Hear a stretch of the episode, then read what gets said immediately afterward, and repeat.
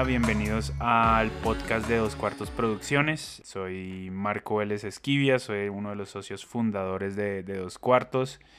Hemos decidido comenzar un, un podcast para hablar de cómo hicimos afuera del tiempo y ojalá podamos ir creciendo este, este podcast para tener entrevistas con otra gente de, de, la industria y poder como expandir un poco los conocimientos del cine colombiano y, y, cómo podemos hacer cine en Colombia y cómo podemos vivir de hacer cine en Colombia. Pues la verdad estamos grabando esto en, en nuestra oficina, entonces no está lista para, para tener un programa radial.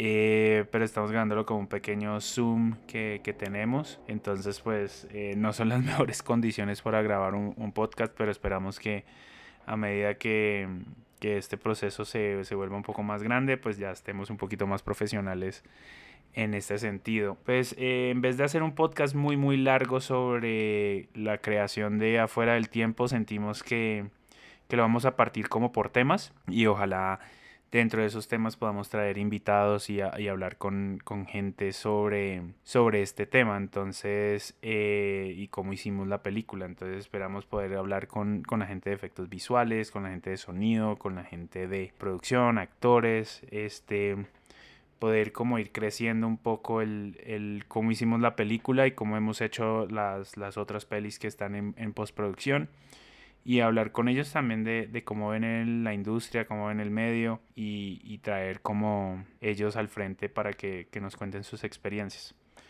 Entonces, pues en este primer capítulo, eh, como pueden ver como las notas del episodio, pues solo vamos a tener una pequeña introducción. Principalmente queremos hablar de cómo se hace cine en, en Colombia. Entonces, pero antes de todo eso, eh, vamos a dejar aquí el, el trailer, o bueno, vamos, vamos a escuchar el trailer de, de Afuera del Tiempo. ¿Cómo estás? Sara me terminó. Pues sí, ya sé que Sara te terminó, pero ¿tú qué? ¿Cómo te sientes? Me quiero matar. Este man piensa que se va a morir como si nunca lo hubieran terminado. No, no, no, nunca lo habían terminado. Yo siempre les he terminado. Tenía un buen récord. 6-0. O sea que todo esto es por un puto récord. Claro que no, yo pensaba que Sara era the one, como en las putas películas románticas. ¿A lo bien? Me terminó mientras le pedía matrimonio, ¿ok? Me imagino ese man pidiéndole matrimonio y la otra día diciéndole que no. No, ¿Qué puedo hacer? Estoy literalmente enamorado de esta mujer. Puedes participar de un pequeño tratamiento experimental que estamos haciendo. Inventé la máquina del tiempo. El tratamiento que te recomiendo es que vayas al pasado, soluciones algunos aspectos para que puedan estar juntos.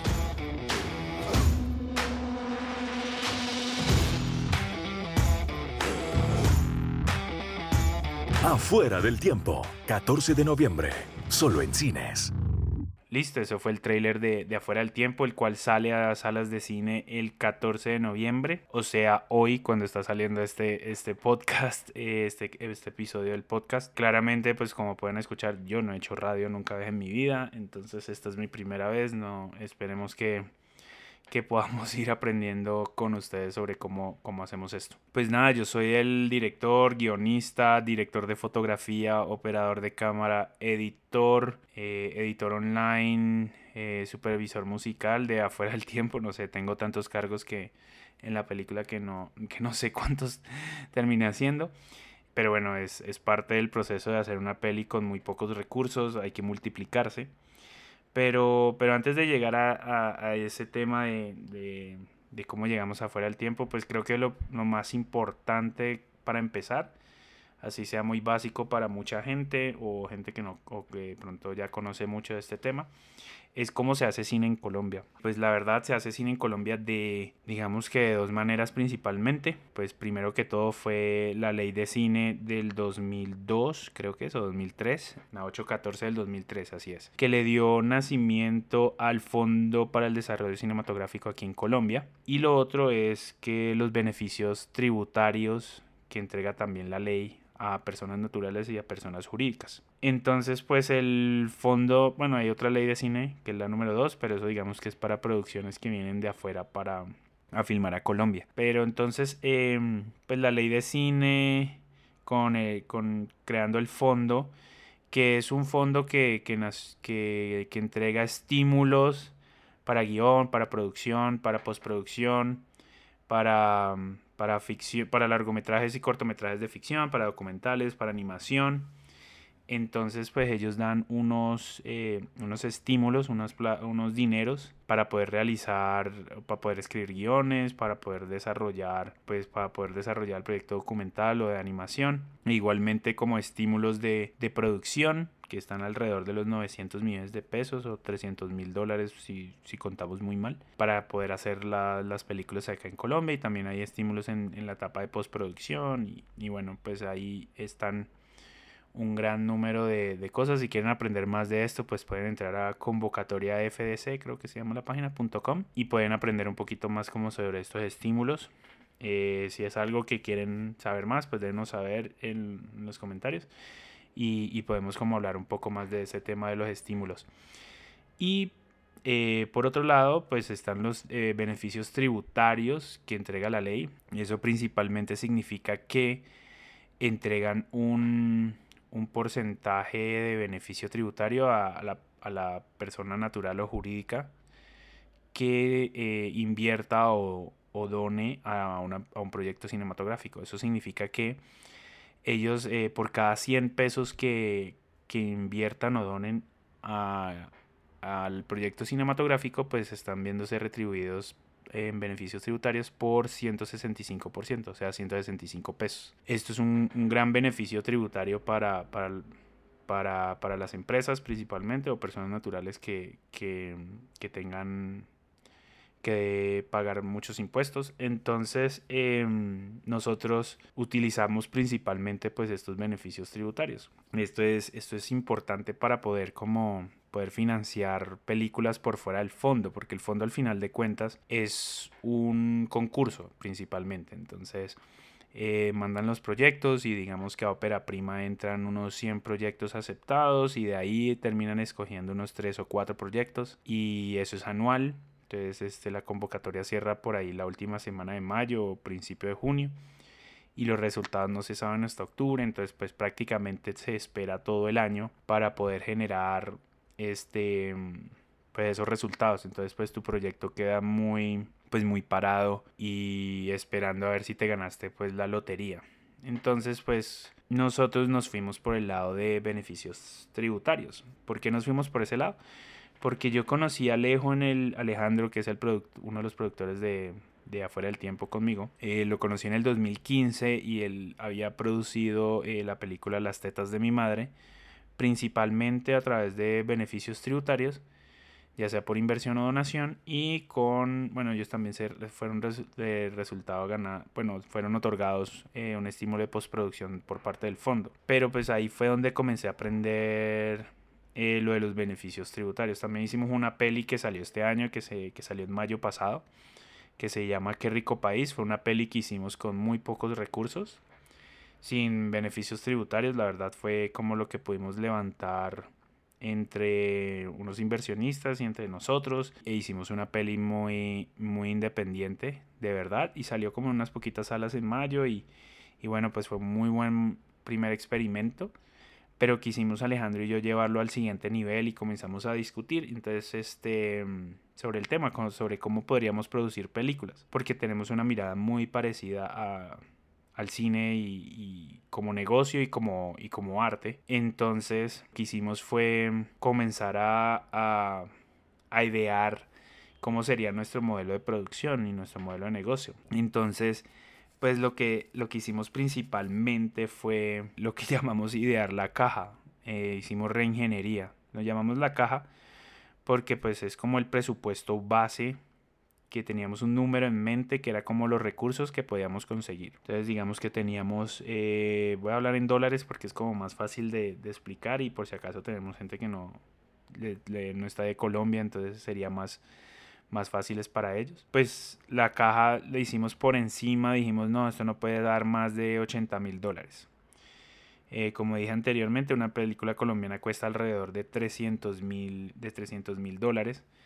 Entonces, pues la queríamos hacer como una fracción de, de ese costo. Esto sin contar obviamente los costos de, de, promoción y distribución, que pues esos son otros, otros costos, los cuales nos vamos a hablar de ellos en, otro, episodio. Principalmente lo que hicimos fue eh, idear esa caja. Entonces la caja nos da ciertas cosas. Entonces digamos que la caja nos podía decir cuántos actores principales podíamos tener, cuántos días de rodaje podíamos tener, cuántas locaciones podíamos tener, qué equipos podíamos tener, el crew qué tan grande podría ser. Entonces con, eso nos, ideamos un presupuesto base que diera alrededor de ese número. Y con eso, pues, con esas restricciones presupuestales y, digamos que en cierta forma logísticas, quedamos como ve Marco escribir eh, tres guiones o escribir un guion con estas, con estas restricciones. Entonces, pues siempre he pensado que, que las restricciones este, aumentan la creatividad, al revés, como todos los directores quieren tener todos los juguetes y todo el tiempo del mundo para poder rodar su película. Yo al revés pienso que entre más restricciones tengas, pues más tienes que depender de tu creatividad. Pues fui escribí como tres primeras versiones de tres guiones. La idea fue pues buscar como un guion que, que, nos gustara más de los tres. Entonces pues ahí fue donde llegamos como afuera del tiempo. Pues saltándome de una vez como al siguiente episodio donde vamos a hablar como de producción, casting y, y todos esos temas pues la película terminó costando 60 mil dólares. O sea que terminamos haciéndola por menos del presupuesto base que, que, esperábamos. O sea, una quinta parte en verdad al final del día, una quinta parte de lo que se gasta normalmente si solo tuvieran el estímulo de producción del FDC, que es como 300 mil dólares mal contados. Y la de nosotros costó 60 mil. Y la verdad, la razón de por qué lo hacemos tan económicamente es, es por una sencilla razón, la verdad. Es porque podemos conseguir los recursos, porque no es una gran cantidad de dinero. Obviamente no la, no la he tenido nunca en mi banco de toda esa cantidad de plata, pero no es un, unos recursos absurdamente altos que no podamos conseguir y que no podamos como de pronto recuperar en, en, su distribución. Entonces pues con eso, con eso podíamos hacer una película un poco más pequeña, podíamos este, no sacrificar calidad, tener actores de muy buen, de muy buen nivel y tener un equipo pequeño, lo suficientemente pequeño como para poder hacer la película y, y, y la verdad fue, fue una experiencia muy increíble, fue como estar rodando un cortometraje, solo que estamos rodando pues una película. Entonces, la verdad fue, fue bastante interesante poderla grabar a, este nivel. Y la, y la verdad, pues eh, aplicamos este mismo modelo a, a, nuestras dos otras películas que se llaman Psicosexual y Ruido, que están en postproducción. Y queremos seguir como eh, expandiendo o, o modificando este modelo para poder hacerlas también un poco más económica, aún así más aún más económicas, perdónenme, poderlas hacer un poco más económicas, podernos arriesgar un poco más. Eh, aún así, afuera del tiempo es, un, es, un, es, una gran apuesta, es un gran riesgo en cierta forma, porque pues, en, en Colombia no se, hace, no se hacen muchas películas de ciencia ficción con viajes en el tiempo y pues mezclado con comedia romántica pues mucho menos entonces quisimos explorar esos temas y juntar esos géneros para, para hacer una peli pero digamos que que, que, algo muy importante para hablar sería como de cómo llegué a la, a la idea de afuera del tiempo. Es una pregunta que me han dado, en me han hecho en todas las entrevistas, porque pues normalmente las entrevistas son muy, digamos, muy superficiales, seamos muy sinceros con eso, entonces no, no uno no me puede sentar como si fuera un programa con Charlie Rose y hablamos a fondo de, de, de la película, pero bueno, para eso está este podcast. ¿Y mm, cómo llegué a la idea de afuera del tiempo? Pues la, la, nació de, mm, de una idea muy pequeña, que es este, creo que todos hemos pasado por esto, en cierta forma cuando hemos terminado una relación o nos han terminado durante la relación. Eh, siempre nos hemos preguntado qué hubiéramos podido hacer mejor, eh, qué hubiera podido cambiar yo o la otra persona para, para que la relación eh, le fuera mejor, para que pudiera tener un futuro cogiendo como esa, esa idea principal, tomando como ese punto de partida y juntándolo con, con las restricciones presupuestales y logísticas, pues ahí vino el tema un poco de viajes en el tiempo. En vez de hacer una peli donde personajes hablaran sobre lo que pudieran hacer diferente, quería mostrar a un personaje que pudiera intentar hacer las cosas diferentes pero no las logra. ¿Y qué, pasa, y qué pasaría ahí si no la está logrando cuál sería como la forma de, de, resolución ahí. Entonces me pareció como interesante porque podía tener elementos dramáticos, chistosos y bueno, pues el, la, la, idea de volver en el tiempo y nos daba como el coso de poder utilizar las mismas locaciones, los mismos vestuarios en cierta forma, poder repetir, filmar la misma escena prácticamente no una y otra vez, pero desde otros puntos de vista o cómo se sucedía la misma situación ahora que el personaje principal tiene ciertos conocimientos, entonces nos parecía muy interesante poder hacer eso y es como si juntara lo creativo con, con las restricciones, entonces fue una forma de poderle llegar eh, de una forma interesante a, a, un problema que teníamos de, de, de presupuesto. Y la idea no era escribir una super película con que necesitarías de hacer de todo y poder hacerla con el presupuesto que teníamos. No, eso nunca es la idea, porque sentimos que eso es lo peor que puede hacerse una película. Uno tiene que escribir la película para cierto presupuesto y hacerlo a partir de ahí. Entonces lo que hicimos fue comenzar a, a, reingeniería, como dije al principio. Era como decir, ok, si, si puedo escribir si necesito no, no tengo más locaciones que estas, entonces lo que tengo que hacer es maximizar estas locaciones a lo más que pueda y con los actores que tengo. Entonces eh, no estar creando tanto personaje que solo viene un momentico ni, ni nada de esas cosas, sino como intentar siempre estar como en el punto de la película muy objetivamente, llegar al, a, lo que se, a lo que se necesita. Em, casi todo lo que está en el, en el guion se, eh, se filmó. Si no estoy mal, no, no terminamos cortando gran cosa. Y en el corte final creo que hay un par de escenas que, que de pronto se fueron porque pues estaban quitándole ritmo o se cambiaron de cierta manera y quedaron en otros lados. Entonces pues fue pues digamos que un proceso donde filmamos toda la, toda la peli. Pero pues volviendo como al tema de, de, cómo, de cómo financiamos afuera del tiempo, pues tuvimos una gran, gran, gran, gran ayuda de un patrocinador que es Energiteca. La verdad, fueron ellos eh, a través de una donación donde prácticamente pudimos financiar gran parte de la película. Sin su apoyo la película no hubiera podido pasar. Entonces, eh, sí, fue un proceso largo, fue un proceso para ellos nuevo de, donación para cine, nunca habían, nunca habían estado en este tema. Pues fue interesante, em, pues hablándoles un poquito del proceso de cómo, cómo se hace eso. Normalmente pues... Eh, no sé, esto suena muy como para productores, ingenieros industriales y cosas de ese estilo, administradores de empresas, pero bueno, creo que todo el mundo tiene, todo director en Colombia se tiene que volver productor. La verdad es, eso es, es universal, es, em, es una verdad, es algo que no se puede dejar atrás. Em, yo pensaba que me iba a dedicar a ser solo director y ya, y me contrataban y yo dirigía y dirigía mis películas. Pero después de vivir por fuera y estudiar por fuera, tanto en Estados Unidos como en Francia, me di cuenta, me escuché una vez una historia que me dejó bastante, bastante como trastornado. Y fue que Martin Scorsese le pidió al estudio una, una copia de una de sus películas, que ahorita no me acuerdo cuál era. Y el estudio le dijo, sí, claro, no hay problema, son 1.500 dólares para que podamos hacer una, una copia de en 35 milímetros de tu película. Entonces, hubo, eh, ¿qué te dice eso? Es como vos al final sos un empleado más cuando es así, o sea, así ganas el Oscar y todas esas cosas, esas películas no son tuyas, esa película no es tuya. Sí, recibes eh, regalías o, residuals eh, a futuro sobre lo que la película haga, pero esos van a ser digamos que son centavos sobre el dólar, pero la película no es tuya. Sí, es tuya creativamente, pero no es tuya como, ok, no sos dueño de esa película, em, económicamente hablando.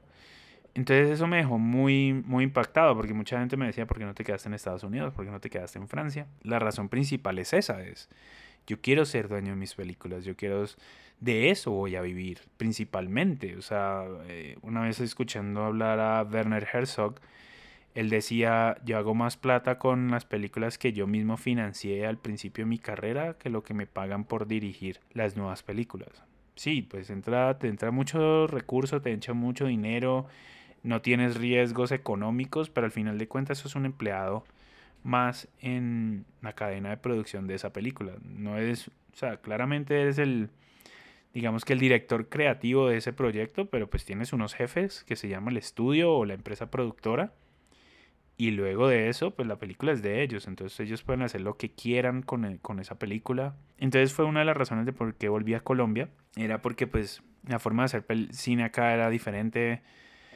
eh, está empezando, la industria no está totalmente creada, entonces pues puede ser parte de esa, de esa industria, esa creación de industria más bien, y, y puedes como llegar a, a otro nivel con, con esa producción, entonces, y, y puedes traer cosas que he aprendido en otro lado y, aplicarlas acá. La gente todavía me, cuando le cuento cómo hicimos afuera del tiempo, la gente me dice que, está, que somos unos putos genios o que estamos locos o lo que sea. Y cuando les comienzo a hablar de que es psicosexual y ruido, como nos rodamos este back to back, o sea, rodamos una y después descansamos cuatro días y empezamos la otra, eh, todavía nos todavía nos dicen más dementes todavía por el proceso, pero es como, es parte de poder hacer cine en Colombia y, y hay que ser un poco más, obviamente esta palabra en Colombia suena muy mal, pero hay que ser un poco más guerrilla, un poco más revolucionario en, en ese tema, no esperar a ganarse un fondo y poder hacer la película con todos los juguetes. Este, el país del recursivo se ha quedado un poco como, ah, bueno, pues es que yo me necesito ganarme la lotería para poder hacer mi película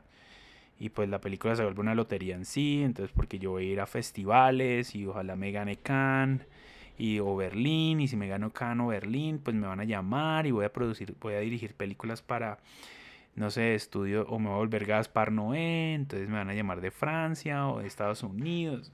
Pues la verdad, para que eso pase, puede pasar. No estoy diciendo que, que no, que no pueda pasar, pero para que pase es una lotería muy, muy grande y apostarle como, no sé, me parece como bastante arriesgado de, de mi parte. Y bueno, primero tienes que empezar, ganarte la primera lotería, que es ganarte el fondo, y te ganas el fondo. Tienes que ganarte la segunda lotería, es que la película sea buena.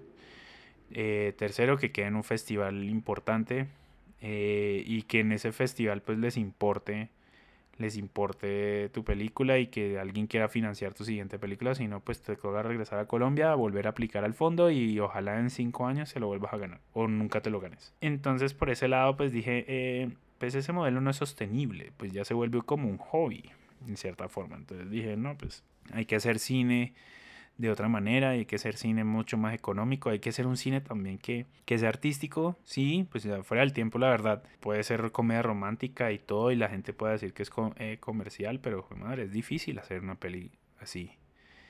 Y, y son las pelis con las que yo, las películas que a mí me gustan mucho ver, o sea, a mí me gustan todos los géneros, pero a mí me fascina ver no sé, ver antes del amanecer o before sunrise y, y ver dos personajes hablando y hablando sobre sus vidas y eso, pues la verdad me siento más conectado con eso que viendo una película de Marvel. Y sí, a mí me fascina Marvel, pero me siento más conectado viendo lo otro que viendo Marvel. Sí, Marvel es como McDonald's, por decirlo así. Fue rico por el rato, fue chévere, la pasé bueno. Pero la otra sí me dejó pensando y me dejó pues más contento por dentro, más entretenido por dentro. Pero por otro lado pues quiero ser dueño de mis propias películas porque siento que al final nadie le va a importar tu película más. O sea, a nadie le va a importar tu peli más que a vos. O sea, a nadie le va a importar más. O sea, obviamente lo digo Alejandro sí porque es mi productor y estamos juntos en este, eh, en esta, en este camino. Pero a nadie le importa tu peli más que a vos. Y cuando digo no es tu familia y tus amigos, sino que estoy hablando como de, distribuidores, agentes de venta, eh, exhibidores, eh, que ese es otro tema muy diferente que, que queremos hablar más adelante, de cómo funciona la distribución en Colombia, porque ese es otro tema muy importante. Y es cuando vos haces una peli y la terminas, eh, tienes un problema y se llama la distribución. Pero digamos que eso lo vamos a dejar para el final o más bien para más adelante, para otro capítulo más adelante. Y, y bueno, pues este, la, la, verdad, ahí llegamos como afuera del tiempo en términos como, no es el capítulo más eh, sexy de todo lo que, que, quieren hablar, pero siento que, que no hablamos de estos temas, siento que no hablamos de la minucia de hacer una película, siento que nos quedamos como, no, es una expresión artística y no sé qué, y sí lo es, lo es, podemos hablar del guion, podemos hablar del rodaje y espero que pueda decir pueda decir ese tipo de cosas este me gustaría grabar un podcast eh, un capítulo un episodio donde cuando la película salga online a la venta, la compren y puedan ver la película otra vez y puedan escuchar como este podcast, como el que puedan descargar. Y eh, yo puedo ir, no sé, hablándole como fuera un director's commentary, ir hablándole sobre, sobre la película y sobre el proceso también de, de filmar tal escena. Siento que sería muy, muy interesante. También puedo hacer otro donde esté un poco más tomado y nos podamos reír un poco más de la película. Em, pero bueno, de ahí nació como afuera del tiempo y nació como el modelo de producción de, de, afuera del tiempo, que, que, lo hemos replicado ya en otras dos películas, pero la verdad, algo que estoy sintiendo actualmente y eso que me estoy adelantando mucho es que quiero hacer todavía aún así películas más pequeñas, que pueden hacer más pequeñas, que sean un poco más pues no quiero decir la palabra experimental porque la palabra experimental dice como que deja como todo el mundo es como ah, ahora te vas a volver todo pretencioso pero no es por ese lado sino arriesgarse un poco más poder contar poder contar las historias de, de otra manera o no necesariamente de otra manera sino contar otro tipo de historias que sea todavía así muy entretenidas muy eh, que pues ustedes la quieran ver y no estoy hablando de que no ver películas que son súper artísticas sea algo malo. Pues si pudiera yo hacer películas súper artísticas a lo Terrence Malick, pues lo haría. Pero pues no sé, no sé hacer eso. O bueno, no sé hacerlo todavía. Ojalá algún día pueda hacer una peli así. Pero lo que más, lo que más me importa con, con este podcast es poder como quitarle un poco el misterio y el mito y la leyenda de hacer cine. Y es que es, uy, fue madre, es una cosa súper oculta por allá. No, a mí, a mí lo, que, lo que hacemos como por ejemplo también con el blog de dos cuartos es poder seguir haciéndolas, poder decirle a la gente se puede hacer, se puede hacer, se puede hacer. No necesitas 60 mil dólares, ni siquiera 60 mil es mucho. Escribe una peli que puedas hacer con las cosas que tienes, con la cámara que te puedes conseguir o sea, toda cámara que ni siquiera tiene que ser 4K, grábalo en HD y ya, y lo terminas vendiendo online o, lo, o, lo, que sea. Se puede hacer pelis en Colombia, solo es arriesgarse, seguir haciéndolo, es, es, es literalmente hacerlo. Y, y, siento que por ahí es la, ahí es la cosa, quiero como disminuir, a, veces me molesta tanto el proceso de, de preproducción, me molesta tanto el estar coordinando tanta gente y tanta cosa y la maquinaria detrás de una peli agota bastante. Porque pues también vas a ver una maquinaria al final, entonces se vuelve también complicado por ese lado. Entonces, eh, lo que estamos como intentando, estamos intentando minimizar la, la maquinaria detrás de hacer una peli, ser un poco más libres con haciendo una película. Y bueno, pues eso esperamos que, que en el 2020 podamos hacer unas pelis bastante interesantes y, y entre ellas una comedia romántica o de pronto varias comedias románticas o comedia drama que, nos llame mucho la atención. Entonces, pues nada, ese es como el primer, el primer episodio de, este podcast. Em, como pueden ver, es un poquito rambling, es porque estoy hablando solo. Si tuviera alguien que me estuviera haciendo preguntas, de pronto podría como contestar un poco más de frente, pero o más, o más estructurado. Pero bueno, espero que mis ramblings y, mi, mis tangentes no sean tan aburridas. Y bueno, y espero que, les guste esto de, este podcast, déjenoslo saber. Em, pueden suscribirse en Apple Podcast, en Spotify y no sé en dónde más, pero seguramente ahí en la página pueden ver dónde más se pueden suscribir y pues lo pueden escuchar también aquí mismo en la página 2-4producciones.com slash podcast. Ahí están todos los capítulos. Hasta ahora solo está este pero pues esperemos que en el que en el futuro en el futuro puedan haber muchos más capítulos. Y bueno pues este esperemos que los niveles de producción puedan ir subiendo a medida que vamos vamos adelante. Pero pero espero que no haya sido tan mal la, la calidad. Pues bueno eh, nos vemos eh, ah bueno el podcast va a salir semanal eh, todos los jueves entonces, eh, esperamos poder seguir, poder seguir con, este nivel de, podcast a, futuro, que, ustedes estén interesados. Eh, cuando ya esté en Apple Podcast y en Spotify, donde puedan, siempre pongan comentarios, siempre dejen nuestras este, reseñas, que eso siempre nos ayuda a ganar un poco más de visibilidad. Y, bueno, pues esperemos que les haya gustado este primer capítulo. Esperamos volvernos mejor cada vez más. Y espero poder entrevistar a, otra gente para otros capítulos y, poder hablar un poquito de cómo se hace cine en, en Colombia. Bueno, así nos vemos la próxima semana. Muchas gracias. Soy Marco Vélez de Dos Cuartos Producciones. Hasta luego.